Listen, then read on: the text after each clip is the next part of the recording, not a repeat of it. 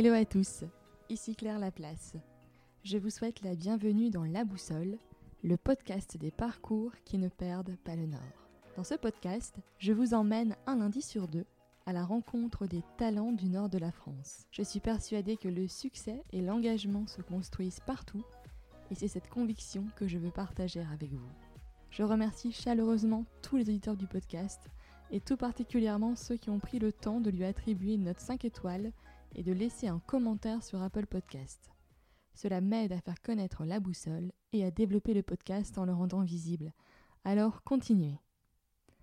Aujourd'hui, je vous emmène à la rencontre de Lamia Mialet, cofondatrice de Cosière, start-up de la PropTech qui propose le premier service expert en qualité de l'air. Lamia partage avec nous son parcours, de ses études d'ingénieur à la création de Cosière avec son associé Charles Cornille, son expérience dans différents incubateurs, le chemin par moments tortueux de leur levée de fonds et l'accompagnement de Willa dans cette étape essentielle au développement de Cosière. Quelques jours avant la diffusion de cet épisode, nous apprenions que Cosière faisait partie des startups retenues pour intégrer Maïmo, cluster lancé par Sergic, soutenu par Nakara et Dalkia, qui a pour vocation d'accueillir des startups de la PropTech et de les accompagner dans l'accélération de leur activité. Je suis très heureuse que l'AMIA ait accepté de me rencontrer et de nous parler de sujets sensibles comme la place des femmes dans les entreprises de la tech et de nous livrer avec beaucoup de franchise son ressenti sur le processus de la levée de fonds. En échangeant avec Lamia, j'ai souvent pensé à l'initiative du collectif Sista. Elle prend ici tout son sens. Avec Lamia, nous avons parlé de chimie, d'entrepreneuriat, de confiance entre associés, de design, d'accompagnement, d'engagement, d'algorithme, de provoquer la chance et de persévérance. Je ne vous en dis pas plus et vous souhaite une excellente écoute de notre conversation.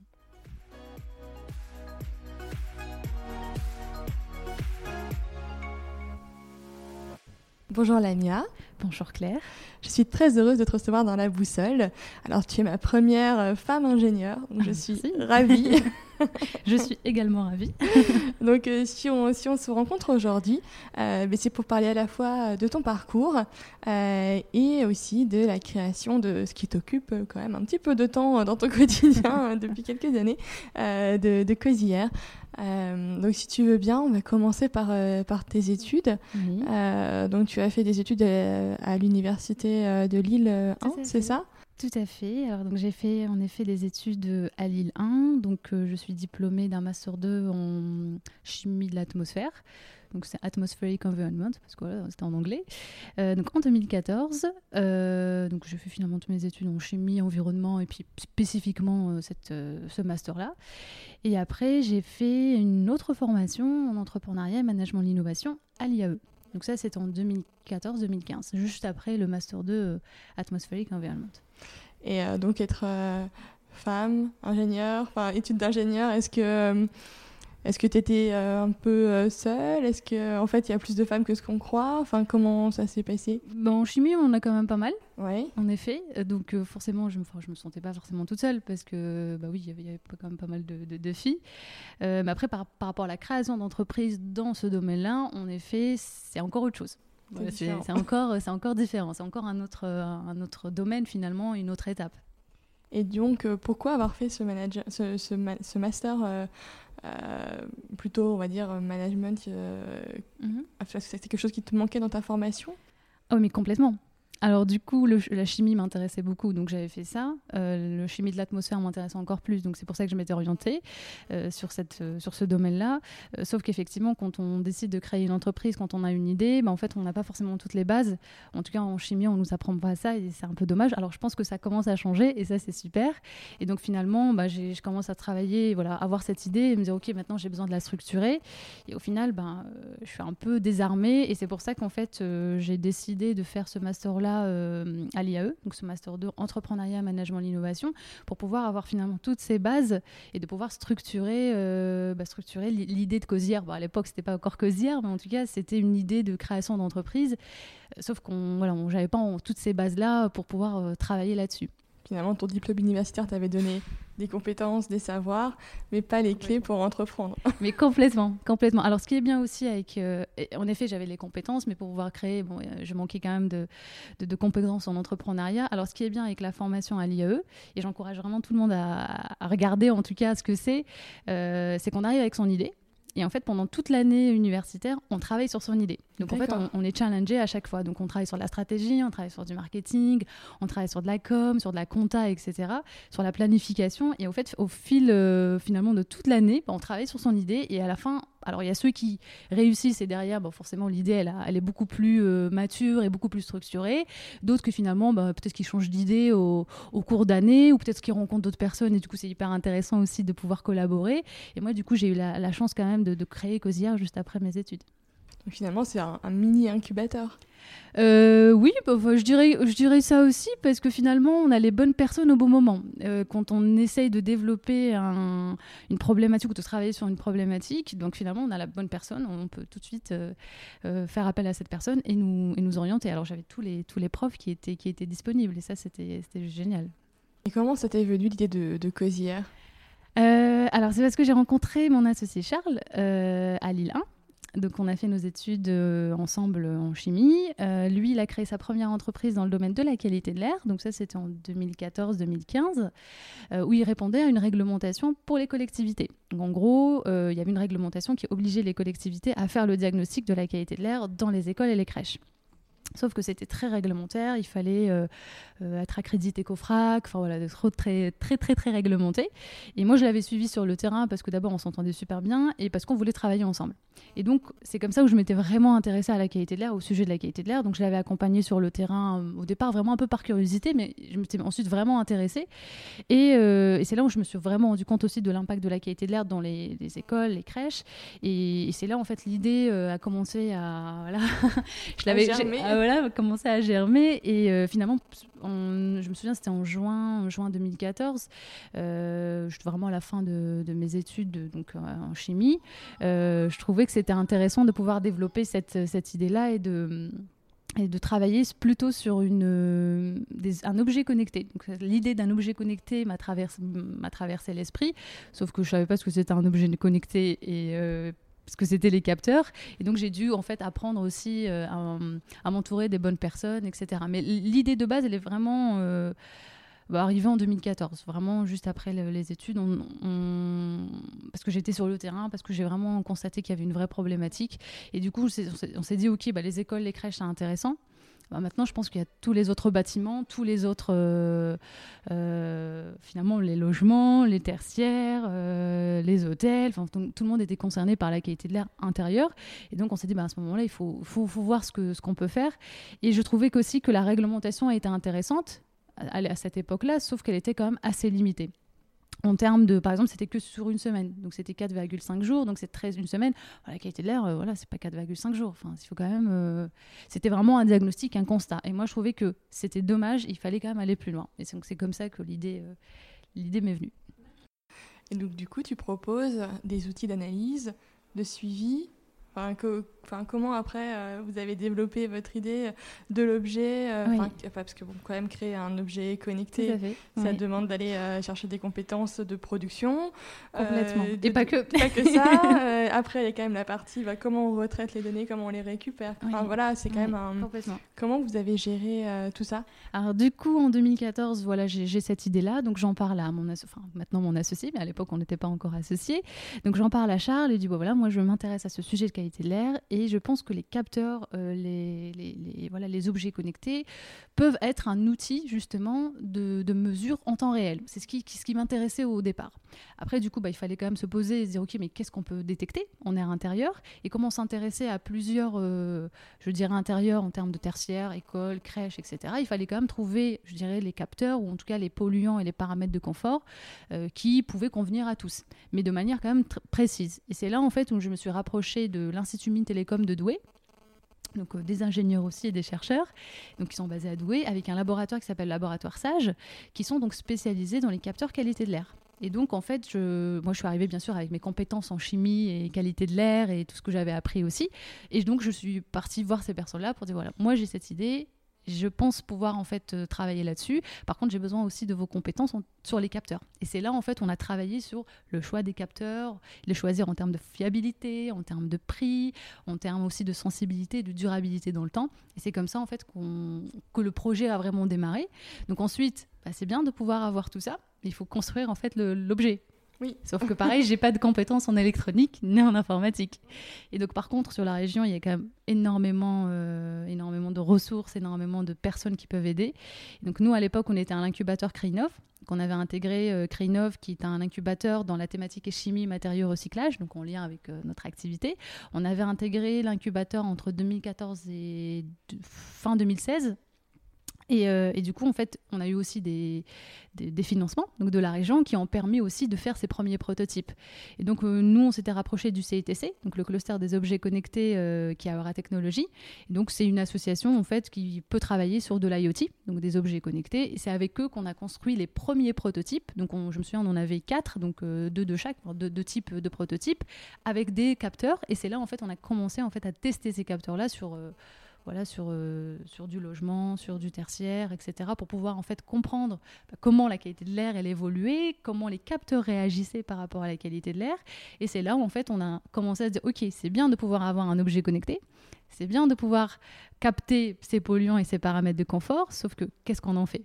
Et c'est là en fait où l'idée aussi de travailler sur la data, sur les algorithmes et de donner un sens à la data nous a beaucoup intéressés et où, finalement on a décidé de s'orienter au-delà de l'objet connecté que, l'on a conçu. C'est de dire, OK, maintenant qu'est-ce qu'on en fait de la data et comment on fait comprendre aux personnes ce que c'est la qualité de l'air, parce que voilà, l'air n'est pas visible, donc c'est un peu compliqué aussi de dire c'est pollué ou c'est pas pollué. Et donc de dire, OK, bah maintenant qu'est-ce qu'on fait? Comment on le fait comprendre? Et comment on fait comprendre la qualité de l'air à quelqu'un qui n'a jamais compris ce que c'est un ppm ou un microgramme par mètre cube? Donc c'est vraiment d'aller euh, d'aller là-dessus. Et c'est pour ça qu'aussi le design était important et que l'expérience utilisateur était, euh, était quelque chose qu'on avait pris en compte depuis, euh, depuis le départ. Sur cette partie data, euh, du coup, tu es allé chercher des, des compétences c'était à Eura Technologie aussi ou... Alors pas du tout. Pas du tout. alors du coup le CITC il était plutôt sur la partie objet connecté sur les premiers prototypes. Après il faut savoir que le CITC s'arrête vraiment à la phase de prototype. Sauf que du coup si on veut produire voilà, nos, objets connectés. Donc à ce moment-là, il faut s'entourer de, bureaux d'études, d'industriels finalement pour pouvoir faire nos cartes électroniques, etc. Donc d'abord, on s'est orienté avec un autre, un autre bureau d'études, donc un bureau d'études qui s'appelle Noletic, qui est aussi à Aura Technologies, qui nous a aidé à faire les, premiers, euh, bah, les premières cartes finalement, et pour pouvoir aussi euh, en faire euh, plusieurs quantités. Donc ça, c'est ce qui nous intéressait aussi. Et après, on a travaillé sur le design de l'objet. Et après, pour la data, on a commencé à faire nos premiers calculs donc en tant qu'ingénieur chimiste spécialisé de la qualité de l'air, parce qu'en fait, on s'est rendu compte qu'en effet, la qualité de l'air évoluait de différentes manières, sauf que qu'est-ce qu'il fallait prendre en compte? Donc on a pris en compte l'occupation, on a pris en compte les équipements, on a pris en compte la qualité de l'air extérieur, on a pris en compte justement les différentes activités, est-ce que c'est du tertiaire, du logement, euh, une école, etc. Et c'est là, en fait, on a commencé en fait, à prendre en compte tous ces paramètres-là qui pouvaient avoir un impact sur la qualité de l'air. Et aussi, on s'est posé la question, quel était finalement l'impact de la qualité de l'air sur l'humain, enfin l'occupant ou le collaborateur, et sur le bâtiment? Et donc on était vraiment parti là-dessus, et c'est là où en fait on, on s'est dit, bah non mais c'est de la data, c'est de l'algorithme, c'est des choses, c'est des statistiques, donc il faut qu'on travaille dessus. Et ensuite on a finalement recruté quelqu'un sur la data, donc qui, qui en, à temps plein pour travailler justement là-dessus. Mais pour pouvoir arriver à travailler sur les algorithmes, il fallait qu'on fasse tout ce travail-là de récolte de mm. data pour comprendre. Et donc maintenant qu'on a assez de data, qu'on a assez de recul et qu'on sait ce qu'on doit faire, on a recruté donc quelqu'un à temps plein euh, pour travailler là-dessus. Et euh, c'est vrai qu'on a, on a tout de suite embrayé, mais peut-être est-ce que tu peux nous présenter Cosière? Oui, bien sûr, en effet. Ouais, j'étais partie. Euh, c'est vrai. Alors, Cosière, ce que c'est donc, Alors, Cosière, on a créé donc, il y a trois ans. Donc on est basé ici à Villeneuve d'Ascq et en fait on, s'intéresse à la qualité de l'air dans les bâtiments. Euh, et du coup on a développé toute une solution. Et cette solution en fait ce qu'on appelle une solution connectée. Et cette solution elle comporte donc un objet connecté qui va permettre de détecter les euh, principaux polluants de l'air intérieur et les paramètres de confort. Donc il faut savoir qu'on en a sept, donc on détecte sept, euh, paramètres et polluants et paramètres. il faut savoir aussi que notre objet connecté va permettre de est conçu d'un capteur, on a un capteur par polluant et par paramètre de confort. Ce qui fait qu'en fait, quand on mesure par exemple du CO2, c'est du CO2, c'est pas un autre polluant ou un autre paramètre. Et ça, c'est hyper important. Et ça, c'est un travail aussi qu'on a fait euh, avec l'Institut Mintelecom de Douai, parce qu'en fait, tout simplement, on s'est rendu compte qu'il y avait beaucoup d'objets connectés qui sortaient sur le marché, qui soi-disant mesuraient la qualité de l'air, sauf qu'en fait, on s'est rendu compte qu'ils avaient un seul capteur qui faisait tout. Et ça, clairement, c'est pas de la qualité de l'air. Donc ça, on a d'abord, donc on a ce détecteur, parce qu'on appelle ça un détecteur. Et ensuite, on a bien sûr toute la partie COSI analytique qui va permettre de récolter les datas de ces capteurs-là, qui va permettre aussi de, de croiser les données avec l'occupation, les informations d'un bâtiment, etc., la qualité de l'air extérieur également, pour pouvoir travailler sur des algorithmes travailler justement sur de, sur de la data finalement et en sortir une donnée qui va être exploitable. Et c'est cette donnée qui va être ensuite visible sur euh, Cozy Connect, qui est donc un dashboard, une plateforme, qui va permettre donc de voir en temps réel ce qui se passe, d'être alerté quand il y a un problème de pollution, de pouvoir aussi avoir des reportings et donc d'améliorer la qualité de l'air en fonction de ce qui a pu être constaté. Et on s'adresse principalement à un marché professionnel. Ok, donc du coup, c'est tu vises à la fois, moi j'avais vu sur votre site internet, ça peut être aussi bien, donc tu disais du tertiaire, euh, il y avait, euh, je crois, il y avait aussi les, les musées pour euh, la, conservation des œuvres, par exemple. Ça, je fais ça super intéressant. je me dis, bah, en fait, oui, c'est quand même un peu la, base pour s'assurer que, je sais pas, l'air n'est pas trop acide, trop, sais pas, voilà, qu'il n'y a pas des, choses dans l'air qui peuvent attaquer, attaquer les œuvres. Et je me suis dit, mais en fait, euh, c'est vrai que j'avais pas pensé à ça. non, mais c'est vrai, vrai. Et pourtant, l'air, euh, voilà, bah, on est partout, enfin, on, respire. Il paraît qu'on respire 16 fois. 16 euh, fois par minute sans même nous en rendre compte finalement. Et donc ça, c'est quand même hyper important. Alors c'est juste parce que l'air n'est pas visible et du coup, on a on n'arrive pas forcément à se projeter, à se dire bon, on n'arrive pas forcément à voir ce que c'est. Alors que quand on parle de l'eau ou de, des déchets ou de, de ce qu'on mange, etc., bah finalement, on s'en rend compte plus finalement. Et comment euh, tu as été à la fois entourée, accompagnée euh, Donc tu disais, voilà, il y avait un incubateur qui, sur lequel vous êtes resté euh, quasiment deux ans. après, est-ce que tu as eu d'autres soutiens, des, je sais pas moi, des prêts d'honneur, des choses comme ça? Mm. Comment vous avez été accompagnée? Alors, en effet, on était donc euh, bah, l'incubateur Crinov où là, on a eu les financements de la région, donc on a pu commencer à travailler sur les premiers prototypes, etc. Et quand on a créé Ecosière, donc là, en fait, il y a d'autres euh, types de financement, je dirais, ou en tout cas des subventions. Donc, en effet, on a eu les, prêts d'honneur, euh, par exemple LMI, qui maintenant s'appelle Odefi. On a eu Réseau Entreprendre. Réseau Entreprendre Nord. on a eu aussi des subventions de la BPI. Donc, par exemple, on a eu la bourse French Tech qui a permis aussi de travailler sur le design, par exemple, de l'objet. Euh, donc ça, c'est ce type de, subventions et de, prêts d'honneur qu'on a eu au départ, euh, qui ont vraiment permis de travailler sur la solution, de pouvoir la développer beaucoup plus, d'avoir cette démarche design aussi depuis le début, de travailler sur la communication de Cosière également. Euh, et d'avoir finalement tous ces tests aussi en tertiaire, en école, etc. Et, là, c'était, je dirais que c'était les débuts, les débuts ouais, entre la première et la deuxième année, même plutôt plus la première. Après, en termes d'accompagnement, on a eu d'autres accélérateurs. Par exemple, on a été accéléré par euh, l'accélérateur Alliance à Nice sur la thématique justement data.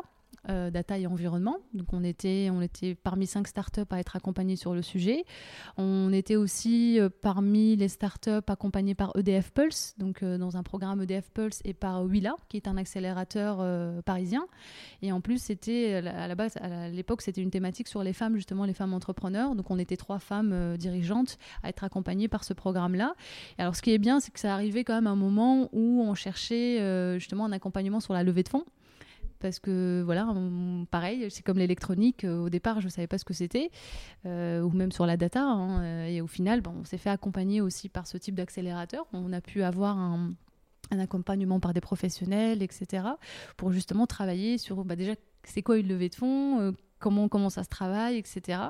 Et donc, on a eu quand même un, super accompagnement, bah, par, exemple avec ces accélérateurs. On a eu également un accompagnement par nos experts comptables qui nous ont vraiment beaucoup aidés euh, sur le business plan, sur comment travailler tous nos tableaux euh, et notre prévisionnel. Et ça, c'était voilà, c'était quand même important de le faire. Et j'encourage aussi tout le monde à pouvoir travailler là-dessus en amont et surtout, surtout, de le faire quand même très, très en amont parce que ça, peut, ça peut prendre très longtemps, le lever de fonds. Et donc, de pouvoir vraiment bien se, se préparer, de se mettre aussi des deadline et vraiment, vraiment de faire attention et de dire, OK, si on a envie de faire la levée de fonds euh, dans un an, il faut vraiment s'y prendre à l'avance. Hmm. Et euh, comment tu es passé euh, de la phase finalement de, du prototypage à la production? Puisque maintenant les produits, voilà, ils sont vendus. Tout à fait.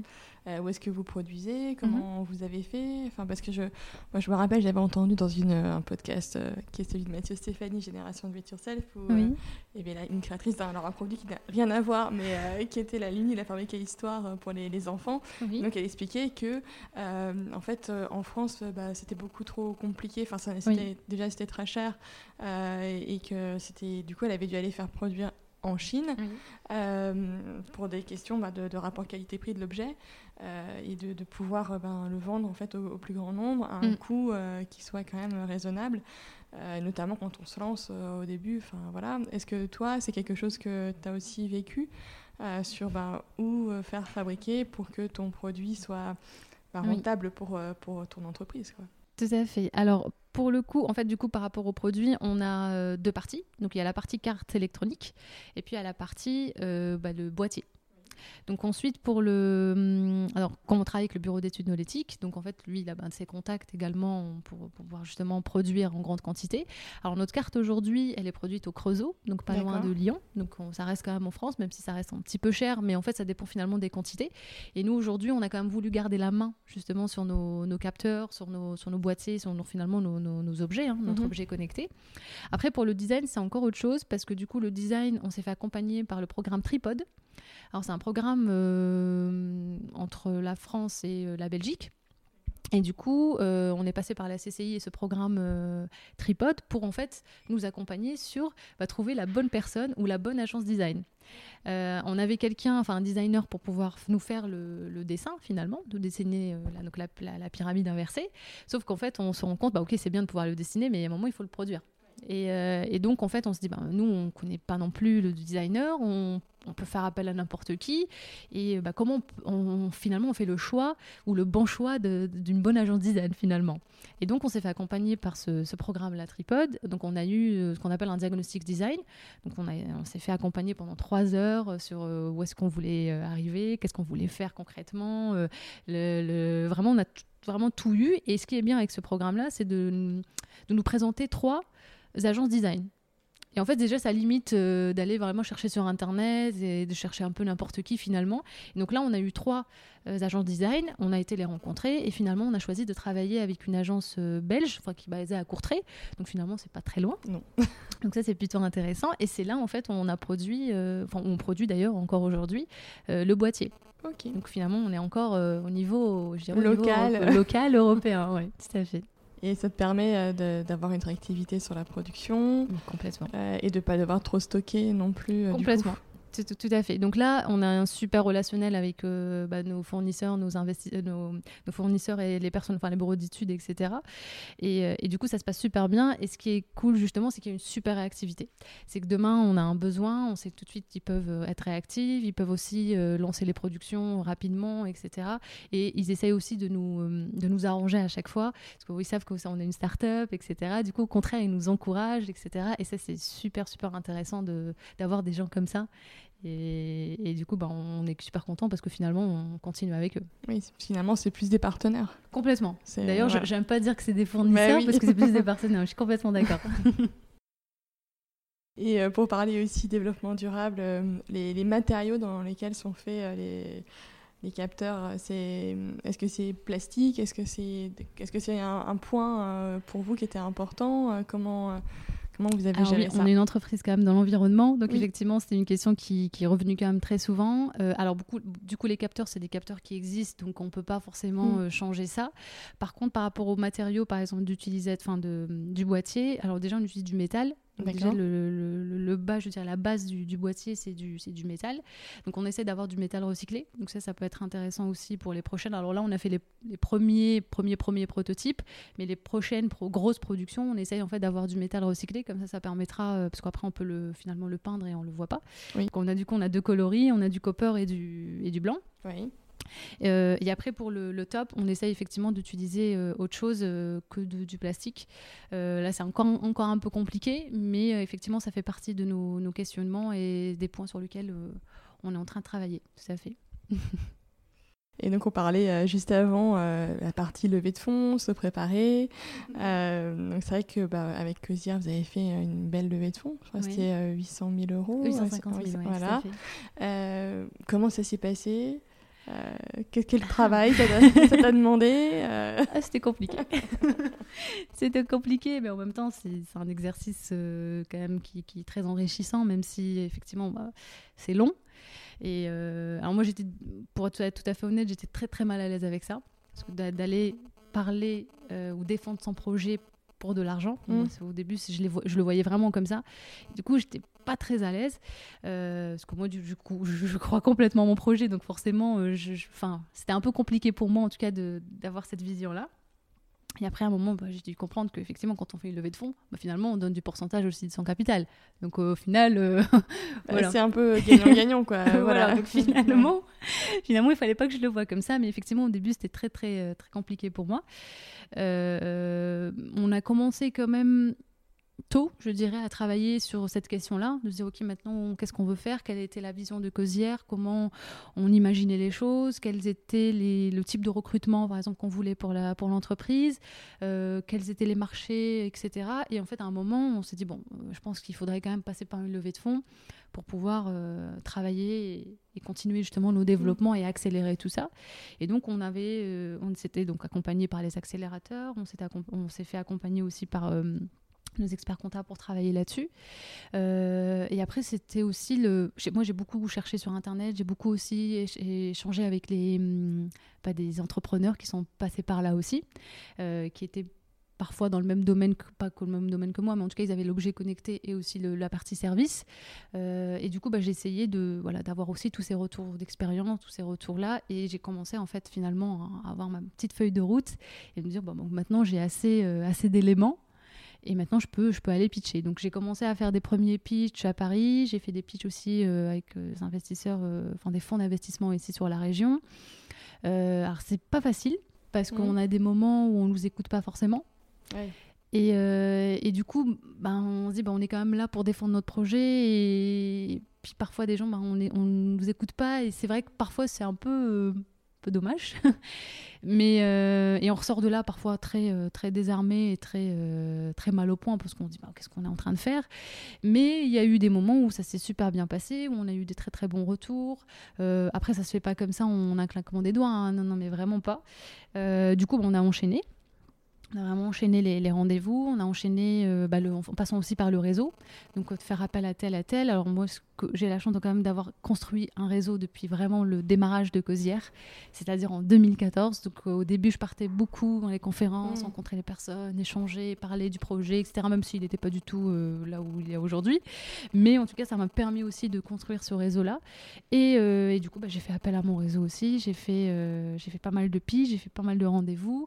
Et, et bizarrement, alors je sais pas si c'est un sentiment qui que j'ai parce que je suis une femme, mais c'est dommage d'ailleurs que je le dise, mais euh, j'avais l'impression de défendre deux fois ou trois fois plus, euh, ou de faire plus d'efforts que quelqu'un, qu'un homme, pour être tout à fait honnête. Et c'est dommage. Et après, par contre, il y a ceux qui, au début, n'écoutaient pas. Par contre, quand je parle du sujet et que je suis très déterminée et, motivée, et ça se voit, ah bah ok, bah on l'écoute un peu plus. Et c'est ça en fait. Après, j'ai eu d'autres personnes, et c'est nos investisseurs aujourd'hui, que je remercie vraiment parce qu'ils nous ont vraiment suivis depuis le début qui ont été là. On a eu quelques difficultés. Euh, euh, on a eu un investisseur qui finalement s'est désisté. Euh, et, les, autres étaient là et bah, ils sont restés jusqu'à aujourd'hui. Finalement, ils ont investi Causière, ils, ils, y croient complètement. Et ça, c'est juste une récompense énorme. Et en plus, je trouve quand tu as des investisseurs, après ça dépend de leur typologie, oui. mais euh, quand on a qui en plus comprennent bien ton métier, euh, bah, c'est aussi des appuis euh, pour se développer, échanger, parce qu'ils ont une vue des fois plus globale, parce qu'ils ont fait d'autres investissements, qu'ils ont d'autres entreprises en portefeuille, mm. et que du coup, ils sont aussi là euh, ben, pour accompagner euh, une start-up. Exactement. Alors au début, effectivement, on cherchait euh, bah, des financements, hein, tout simplement. Sauf qu'en fait, on s'est rendu compte que bah, non, on n'a pas non plus toutes les compétences. Moi, c'est ma première entreprise, donc je ne suis pas non plus une chef d'entreprise depuis très longtemps. Et du coup, bah, effectivement, j'avais besoin d'être accompagnée sur certains points. Et donc les investisseurs qui sont autour de la table aujourd'hui, c'est nos, associés, ont des compétences qu'on n'avait pas forcément, et donc ils sont là pour nous accompagner sur différents sujets qu'on ne maîtrise pas ou qu'on ne maîtrisait pas il, y a quelques, il y a quelques temps. Et ça, c'est un appui énorme mais vraiment énorme, que ce soit par exemple là sur du commerce international, que ce soit au niveau juridique, mm. euh, ou même au niveau du réseau, parce qu'on peut toujours trouver le bon contact. Ça, c'est génial, vraiment. Et euh, en termes, je pense aussi à l'accompagnement bancaire, parce que pour avoir discuté avec euh, d'autres créateurs d'entreprises dans le cadre du, podcast, euh, c'est un point qui n'est pas toujours évident. voilà, d'expliquer à un banquier un projet, notamment dans, les, dans tout ce qui est start-up, c'est vrai que des fois, on reste sur des choses qui peuvent être un petit peu plus abstraites par rapport à un business classique, même si après, au final, voilà, et je pense que les banques sont aussi en recherche d'accompagnement de start-up et d'entreprises innovantes. Euh, mais euh, pour, euh, pour toi, comment ça s'est passé? Mmh, alors, bah, je pense que les banques qu'on a rencontrés étaient plutôt bah, dans l'innovation. Donc, je pense qu'on n'a pas eu ce souci-là de venir voilà, avec un business plan et d'expliquer. Euh, on a eu d'ailleurs de très très bons rendez-vous avec, euh, avec euh, les banques. Et après, bah, celle qu'on avait choisie, bah, c'était positionné. Et finalement, on a, on a choisi de partir avec une en particulier parce qu'on trouvait qu'il y avait quand même pas mal d'avantages, je dirais, et un accompagnement qui était beaucoup plus intéressant. Mais enfin, nous, en tout cas, on n'a pas eu ce, problème-là parce que parce que c'était des personnes dans l'innovation. Donc, je pense qu'aujourd'hui, au niveau des banques, il y a quand même pas mal de, de pôles innovation euh, qui, se développent. Et ça, c'est super. Euh, alors, le seul truc avec les banques, c'est qu'ils n'accompagnent pas euh, avant, avoir, avant, pardon, d'avoir bouclé la levée de fonds. en tout cas, être sûr d'avoir la levée de fonds. D'accord. en fait, ils n'arrivent pas avant.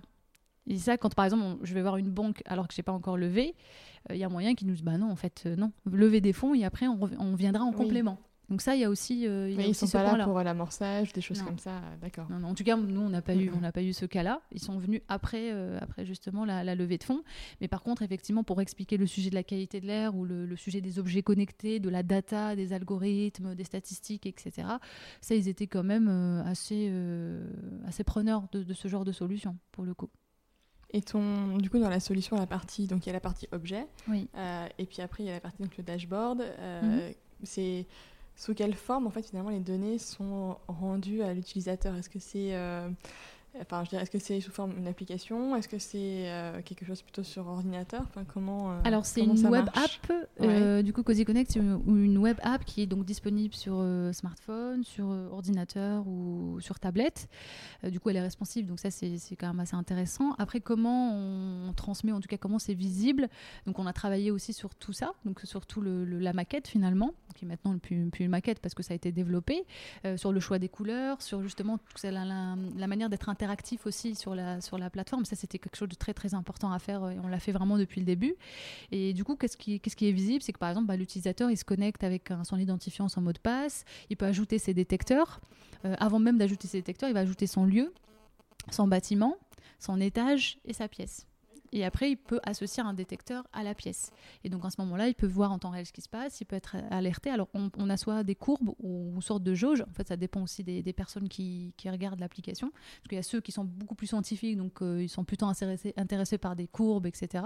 Et d'autres qui veulent juste savoir est-ce que c'est bon ou, pas bon. Pas bon voilà.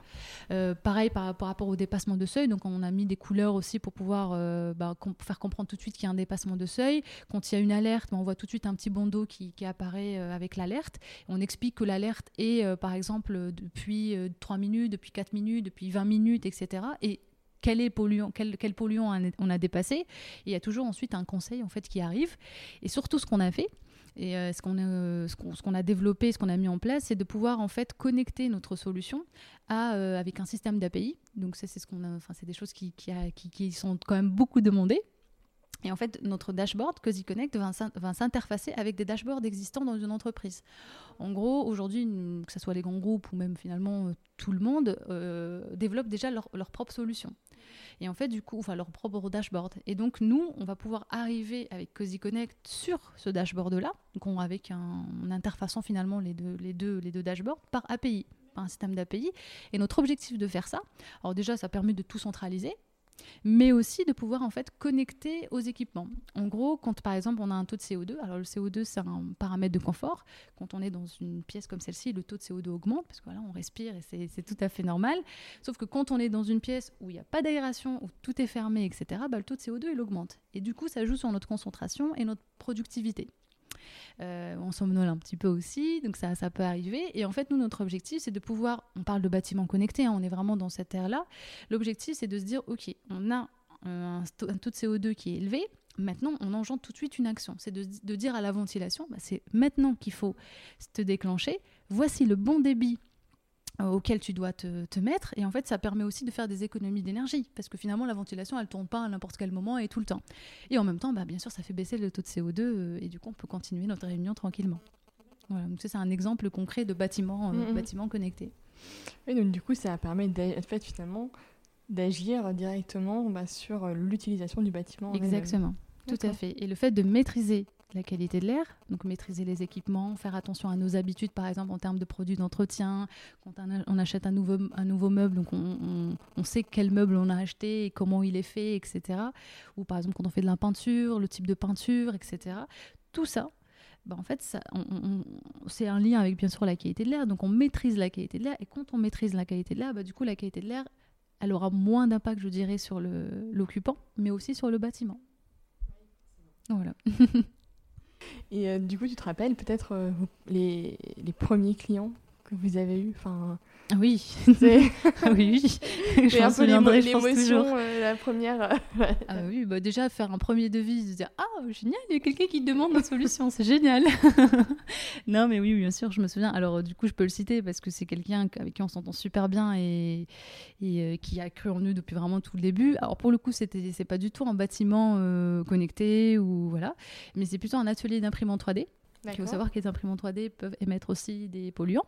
Et du coup, bah, cette personne-là avec qui on, travaille euh, depuis vraiment le 2017 hein, finalement, euh, bah, s'intéressait justement à la qualité de l'air et les imprimantes 3D, ce qui nous a permis aussi de nous orienter euh, sur ce sujet-là. On se dit, bah, ok, effectivement, on n'avait pas forcément pensé au, tout début. Et effectivement, là, aujourd'hui, on travaille toujours avec lui. Après, on a eu d'autres cas, effectivement, de bâtiments connectés, parce que c'est quand même un sujet très, très récent, même s'il date de, de, deux ans, je dirais, où là, on nous dit, bah voilà, votre solution, elle est, elle est géniale et on aimerait l'interfacer avec euh, avec, nos solutions dans nos bâtiments connectés. là, on se dit, bah, c'est super, on y va. Et surtout, euh, comme c'est un nouveau bâtiment, il faut savoir que quand bah, on livre un nouveau bâtiment, en fait, quand on, même si on fait attention, par exemple, au départ, à la construction, à la conception euh, du bâtiment, on fait attention en termes de normes, en termes de matériaux qu'on doit choisir, etc. Donc on respecte tout. Mais quand on livre le bâtiment, bah, en fait, le bâtiment, on est en exploitation. Et donc, le bâtiment, il vit finalement. Il faut savoir qu'il y a une accumulation notamment de COV, donc des composés organiques volatiles. C'est tout ce qui est lié aux produits, euh, matériaux, euh, ameublement, euh, peinture, etc. Et ça, c'est vraiment le type de, bâtiment neuf.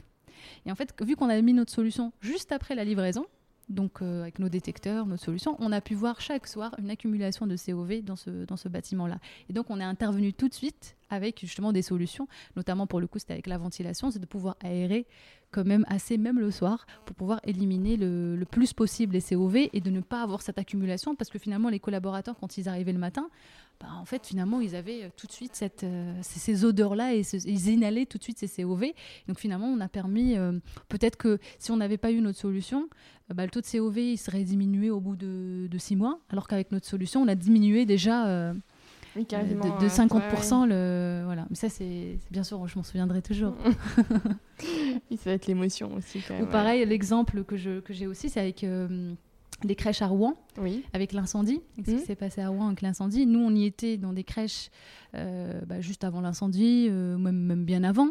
Et quand en fait il y a eu l'incendie, bah, en fait nos, nos, capteurs, nos détecteurs étaient là. Et donc on a tout vu.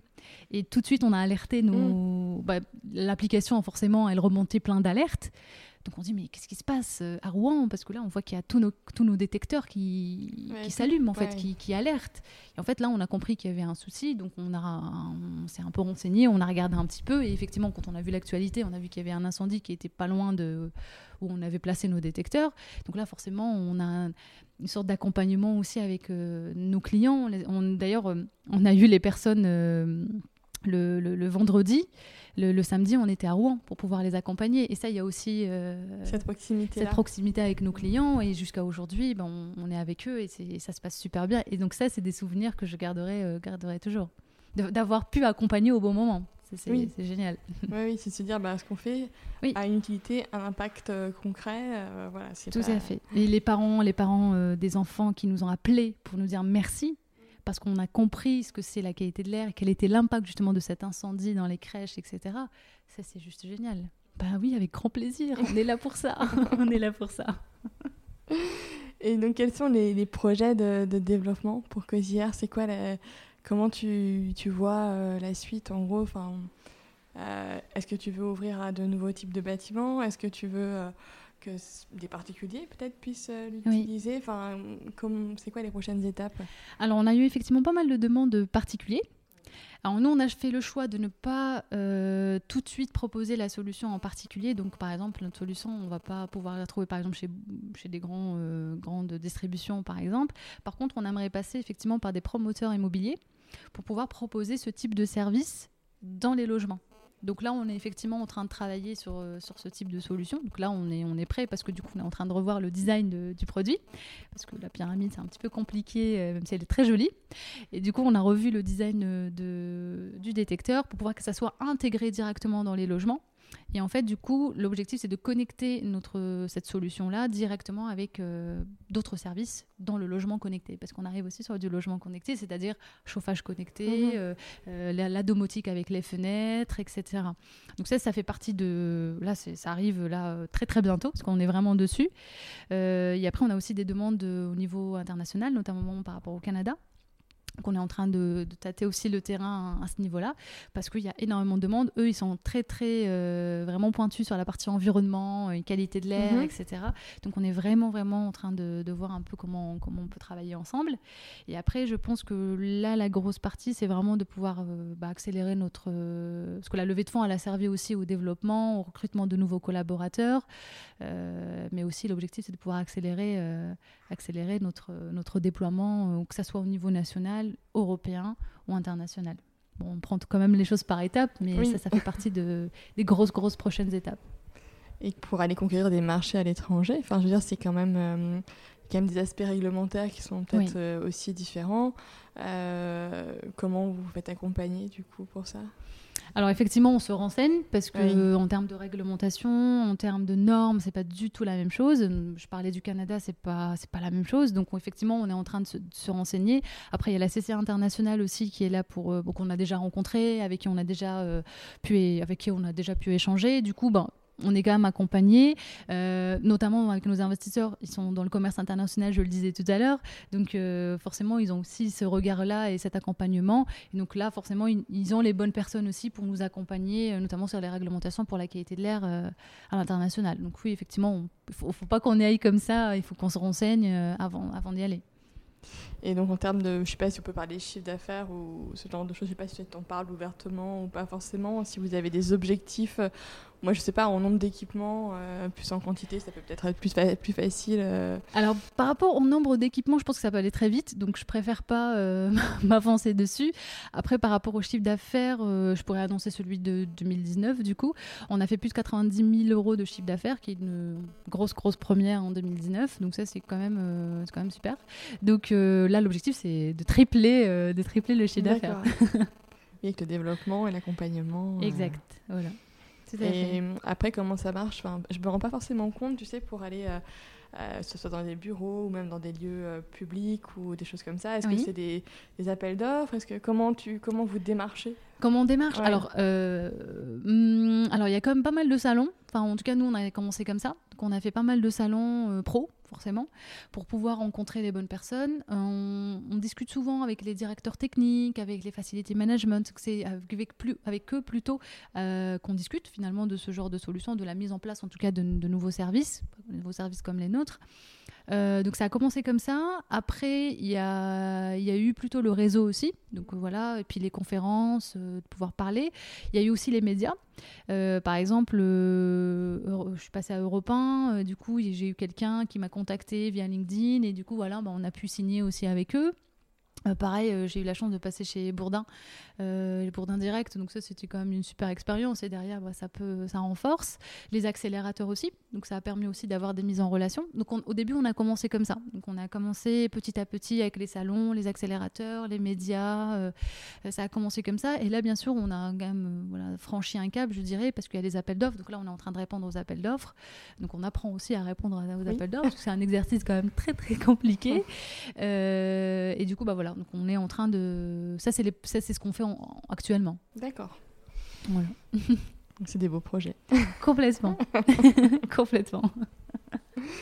Et, euh, et, donc c'est vrai que là, le, donc tu disais que l'objet va être un peu revu euh, pour la partie euh, logement. Par contre, pour la partie tertiaire classique, vous allez le laisser tel qu'il est ou il va aussi bah évoluer? Aujourd'hui, bah, la plupart de, en tout cas dans le tertiaire, ça plaît énormément. Euh, parce que ce qui est bien avec le, la pyramide inversée, c'est qu'on ne sait pas que c'est un objet qualité de l'air. Quand on voit euh, la pyramide, on pense que c'est une petite lumière. En plus, ça s'allume. En fait, il s'allume en fonction du taux de CO2. Ils sont derrière nous. Euh. Oui, tout à fait. Ils sont tous allumés. et du coup, en fait, finalement, on ne voit pas trop ce que c'est, sachant que la lumière, on peut l'éteindre. Hein. C'est une lumière qui peut être désactivée, notamment sur le dashboard Cozy Connect. donc pour l'instant, le tertiaire, ça plaît quand même pas mal. Le côté design intéresse beaucoup. Et là, on voit aussi que par exemple dans les bureaux, il y a quand même toujours cette touche design euh, de plus en plus en tout cas. Mm. Et euh, sur la partie confort, on parle beaucoup plus de confort, mais en même temps euh, allier confort et design. Donc ça, c'est plutôt sympa. donc je pense que pour le tertiaire, ça pourrait, ça pourrait convenir. Après, effectivement, on a fait le choix de, changer le design, en tout cas de, pour les logements, parce que l'objectif, c'est que ça soit intégré. Mm. Et comme généralement les logements, c'est des logements locatifs, donc ça veut dire qu'il y a des personnes à chaque fois et donc si on pose un appareil comme celui-ci euh, en termes de sécurité, ben forcément euh, c'est pas top. Et donc l'objectif c'est que ça soit intégré. Bah, finalement c'est comme un détecteur de fumée ou mm. un euh, quelque chose, enfin un appareil de température, un thermostat finalement. et donc c'est un, voilà, c'est un peu la même chose, mais on garde toute la technologie qui, qui est à l'intérieur. C'est-à-dire tout ce qui est connecté, le branchement, etc. Il faut juste que ça soit intégré et que ça soit pas trop trop visible. D'accord. Voilà. Mais ça, on l'a déjà fait le design, donc il euh, n'y a plus qu'à. Et est-ce que toi, tu aurais, euh, pour parler un peu des, rituels, des journées, etc., est-ce que tu as une journée, est-ce que as une journée type euh, de la mia euh, chez Cosier euh, Pas du tout. pas du tout, parce que chaque jour est une nouvelle journée, chaque jour est un nouveau challenge. Euh, et c'est ce qui me plaît, parce que je pense que si je faisais tout le temps la même chose, je m'ennuierais à mourir. Donc je préfère justement que ça change à chaque fois. Et là, j'ai la chance aussi d'avoir une équipe formidable qui est tout le temps là avec plein d'innovations, plein d'idées. Et ça, c'est super top. Et on échange super bien aussi. Donc à chaque fois, bah, on a des nouvelles idées, on nouveau, nouveau mmh. challenge. Et ce qui fait que finalement, on s'ennuie pas du tout. Euh, et ça, ça me, plaît énormément. Après, peut-être qu'effectivement, j'essaie quand même d'être assez organisée. Donc, euh, j'essaie de m'accorder un peu de temps pour faire du sport, par exemple. Euh, c'est le seul moment que je, que je m'accorde finalement. Mais sinon, le reste du temps, je suis, je suis tout le temps là, même les week-ends. oui, j'allais dire, dans les phases comme ça de lancement, de création, l'équilibre vie pro, vie perso. mais pour le coup, ça, ça m'est ça égal, mais complètement. c'est ta passion De, de venir ici, de, ah oui, non, mais de rester là, de travailler sur Cosière. Je, je pense Cosière, je dors Cosière, je mange Cosière. Alors, je, je sais peut-être pas bien, mais moi, en tout cas, ça me convient parfaitement. Je suis très à l'aise avec ça. En tout cas, je pense que dans une phase euh, où on a une forte volonté de croissance, en tout cas, euh, ça peut être nécessaire. Après, il y a peut-être un, moment où on atteint un, cap. Oui, peut-être. voilà, on se dit. Pour l'instant, ça me convient. c'est génial. Euh, et euh, bon, là, ce podcast, en fait, je, pose toujours à la fin euh, quelques petites questions un petit peu rituelles. Oui. alors, moi, en fait, je suis une très, très grande lectrice. Alors, j'imagine que toi, avec les journées que tu dois avoir, tu n'as pas forcément le temps de, lire énormément. mais si tu avais soit un livre ou alors même un film, un truc que tu as. Parfait. Et là, je, bah, c'est vrai que je n'ai pas trop le temps de lire. Euh, je cherche en fait le nom de, du, livre que je, que je lis en ce moment. Alors toujours en lien forcément avec, euh, avec euh, les algorithmes et la qualité de l'air, etc. alors c'est le livre de Aurélie Jean. qui parle en fait des algorithmes donc, que j'ai acheté ce week-end, donc que j'ai commencé à lire ce week-end, que j'ai pas forcément fini, mais voilà, qui s'appelle De l'autre côté de la machine, voyage d'une scientifique au pays des algorithmes. Ok. Voilà, donc ça me passionne, ça m'intéresse, ça parle d'algorithmes, euh, ça parle de la vie en général aussi, et la vie en général avec les algorithmes. Et donc ça, ça m'intéresse énormément, et donc c'est ma, petite lecture euh, du moment. Que je conseille aussi, parce que je pense qu'il est très... Enfin, en tout cas, j'ai commencé à lire, il est très facile à lire. Donc pour quelqu'un qui ne comprend pas forcément les algorithmes, euh, bah, en fait, il peut le lire également. Ça marche. Et après, ok, aucune de tes journées se ressemble, mais est-ce que tu as des moments quand même dans ta journée, tu sais, un truc, euh, par exemple, je sais pas, sans mon café du matin, je peux pas démarrer, ou tu sais, des. Un petit peu comme un petit rituel, tu vois, tu sais, ça, pour moi, dans ma journée, quoi qu'il arrive, si j'ai pas ça, euh, c'est compliqué. Euh, bah, je dirais quand même, je pense que c'est plutôt le sport. Hum, je suis dans une association pour, euh, pour femmes, justement, dans le sport. D'accord. On fait, on fait du sport. Et, et du coup, j'ai mes, mes, petits créneaux, en fait, quand même, dans la semaine. Ce qui fait que si je ne respecte pas, par exemple le lundi soir, il faut que je parte au sport, du coup je me sens pas très bien parce que j'ai l'impression de rater quelque chose. Donc ça c'est quand même un rituel aussi qui, est important pour moi euh, parce que ça me permet, euh, que je, vais au sport euh, voilà le soir et quand je rentre chez moi je travaille parce que je suis encore bah, dans, dans, le, dans le mood en fait de travailler parce que j'ai cette pêche là après le sport justement et du coup j'ai besoin de ce moment là pour pouvoir en fait rebondir. Et donc ça effectivement c'est un rituel que je, enfin dont j'ai besoin. Mhm. Donc, euh, juste pour faire une aparté, euh, donc tu parles, ok, une association de femmes pour le sport. Mhm. Euh, je vais quand même te poser la question sur le fait d'être une femme dans les levées de fonds, parce que c'est vrai qu'on en parle beaucoup. Donc, je reviens un petit peu en arrière quelques minutes, mais il y a notamment l'initiative Sista pour les, les femmes dans, dans, le numérique, pour aussi encourager enfin, le fait que les, les, femmes ont plus de difficultés à, réussir leur levée de fonds à obtenir des fonds et qu'elles en obtiennent moins que les hommes mhm. quand elles en, obtiennent. Euh, est-ce que toi, euh, c'est quelque chose que tu as ressenti? Enfin, Est-ce que as, tu t'es dit, ouais, si j'étais, euh, peut-être si je voyais Charles, ça irait mieux? Oui. Bah, oui, à un moment, c'est ce que je lui avais dit on avait discuté effectivement les premiers temps, en tout cas quand j'ai été, euh, voilà, j'ai été, je suis partie pitcher, j'ai dit à Charles, écoute, de toute façon c'est ma partie, donc euh, je m'en occupe. Enfin, je connais mon sujet, je vais le défendre. Il y a aucun, il y a aucun souci. J'ai été et puis en fait quand je rentrais, j'ai été une fois et puis je me dis bah non ça s'est très mal passé. J'ai bon bah dommage, je reviens. Et puis en fait finalement ça, ça joue aussi sur le moral. Je repars une deuxième fois, je me dis ah bah la personne ne m'a même pas écouté. Euh, bon, bah, finalement, du coup, on se remet en question. On se dit, ah, bah, peut-être que le projet, il, va pas, peut-être que j'ai fait quelque chose qui n'allait pas, peut-être que j'ai, mal fait la présentation, j'ai peut-être bugué. Et parfois, j'ai eu des cas où on essayait de me piéger. Euh, avec des questions euh, juste pour, euh, pour s'amuser en mm. fait. Et puis non mais moi il n'y a pas de problème, je connais mon sujet, je répondais aux questions, donc il n'y a aucun, aucun souci là-dessus. Même au niveau informatique, au niveau des capteurs, je connais tout, donc il n'y a aucun problème. Et donc il fait au final, ils voyaient que finalement je répondais, et donc ils sont soit sur leur téléphone, ou ils t'écoutent pas du tout. Et ça, du coup, c'est voilà, c'est déstabilisant quand même. C'est déstabilisant. Tu dis mais attends, mais je, je dis quoi déjà? Enfin, mais ah non, mais je continue, je montre que, que, je suis là, sauf que je sors de là-bas, je suis ah non, mais je, je, suis lessivée. Et puis à un moment, je dis à Charles, écoute, peut-être qu'il faut que tu y ailles tout seul parce que moi, j'irai pas, j'irai pas, tu y vas tout seul et peut-être que ça, ça, se passera mieux. Et puis il m'a dit non, non, tu y vas parce que tu es capable et tu vas y arriver. Bon, j'en doute pas du tout. C'est pas parce que je ne veux pas le faire parce que voilà, euh, parce que je suis un homme et que non, mais t'y vas, t'y vas. Et je suis certaine que ça, que je suis certain que ça marchera. Et effectivement, au début, on s'est un peu engueulé d'ailleurs pour dire bah non, non, il faut que tu y ailles parce que sinon on n'y réussira pas. Il dit non, tu vas, il faut que tu y ailles et on va réussir. Et finalement, tous les pitchs que j'ai fait, je les ai fait toute seule. J'ai fait toute seule et euh, finalement, les investisseurs qu'on a aujourd'hui, ben euh, voilà, j'ai quand même réussi. Mais effectivement, les débuts, bah, c'est très compliqué. C'est très très très compliqué de que, la personne qu'on a en face de nous, on vient lui présenter un projet auquel on y croit, mais euh, juste, euh, juste, enfin, vraiment, on, donne tout, et la personne elle dit, t'écoutes pas. Et rien que ça, rien que ça. c'est dur. Ah non, mais c'est très dur, et bah, surtout qu'on se remet en question. Enfin, moi, je suis quelqu'un qui me remet tout le temps en question, pour tout, mais vraiment pour tout. Donc là, le, ce moment-là où on pitch et que la personne ne nous écoute pas, ou, c'est sur son téléphone, on se dit bon ben euh, voilà quoi. Enfin mm. on a eu des cas euh, une fois je crois une ou deux fois j'ai on est arrivé j'ai fait un pitch. Ensuite on a eu un, un rendez-vous où on était tous les deux donc avec Charles. Et puis finalement la personne elle regardait Charles et elle m'écoutait pas. Alors que c'est moi qui avais pitché avant. Rien que ça. J'ai mais attends, où, je suis là et, euh, et, puis, ce qui est cool, c'est que Charles, du coup, il me soutient super aussi. Donc, il dit, bah, en fait, c'est elle la CEO, donc il faut, faut, lui parler. Même si je suis là, mais il faut lui parler. Et ça, c'est cool. Rien que ça. Euh, j'ai eu des cas aussi sur des salons. Euh, là, là, je parle de, la partie investissement, enfin, en tout cas, investisseur et levée de fonds. Mais j'ai eu des cas aussi où, sur, sur des salons, on pense que c'est Charles qui est le CEO, forcément. C'est automatique. Et puis, bah non, en fait, c'est moi. Et, rien que ça, en fait. Mais, mais après, voilà, c'est un tout. Et, Et au final, on s'habitue. On... Au départ, on comprend pas. On comprend pas. On rigole. Enfin, au début, quand j'ai eu ça, euh, genre Charles, c'est le CEO et pas moi. Je... Enfin voilà, on, on en rigole. Mais à un moment, ça devient. Euh, du coup, c'est moi. Non, non, c'est Mm. moi. Et du coup, rien que ça, ah d'accord. Et parfois, ils sont étonnés. J'ai eu les cas aussi. Alors, je, je parle des hommes, mais il y a aussi les femmes.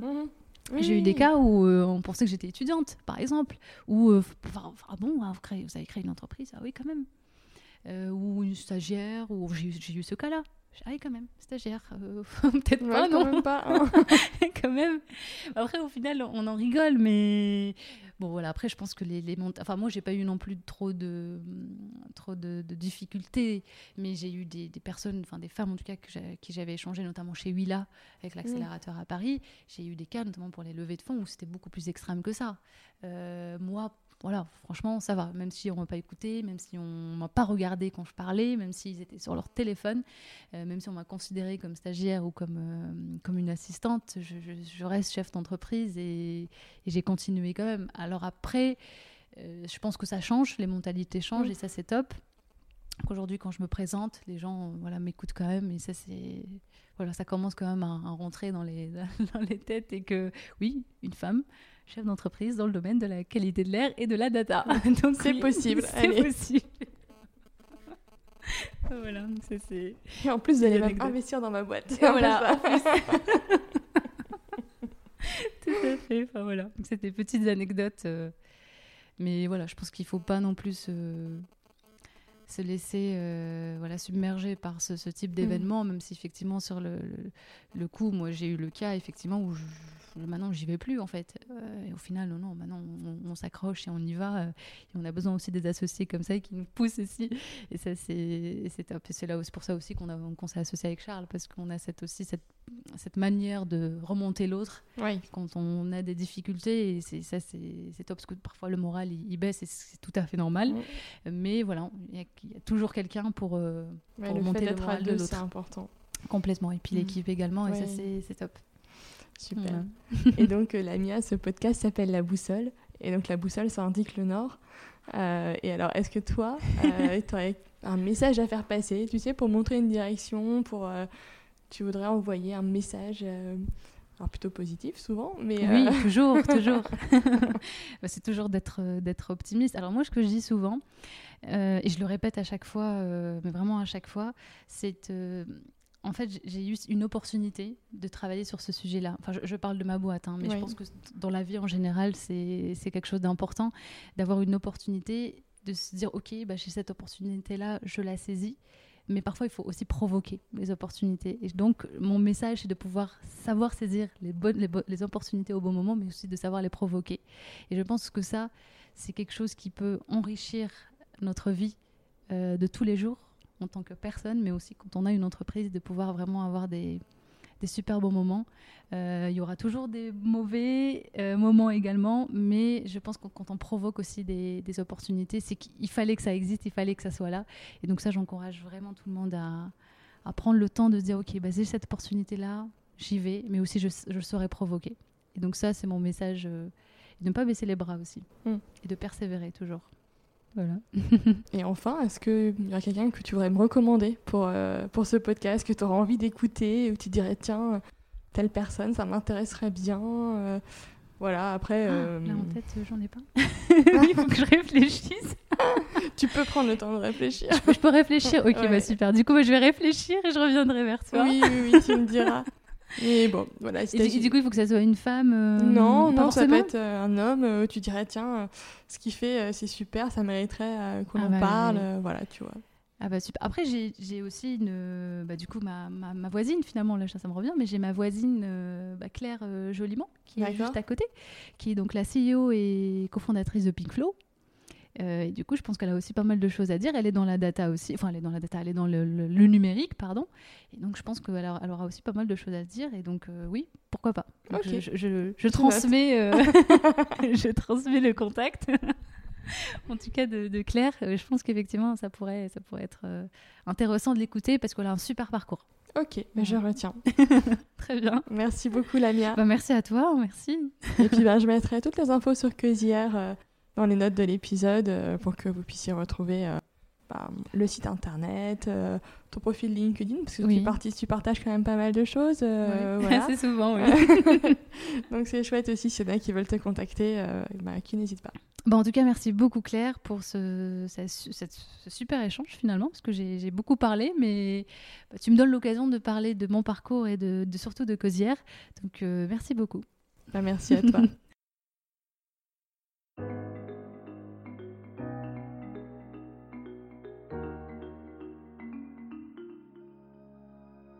J'espère que cet épisode vous a plu. Vous retrouverez dans les notes de l'épisode les ouvrages et les initiatives évoquées pendant notre conversation.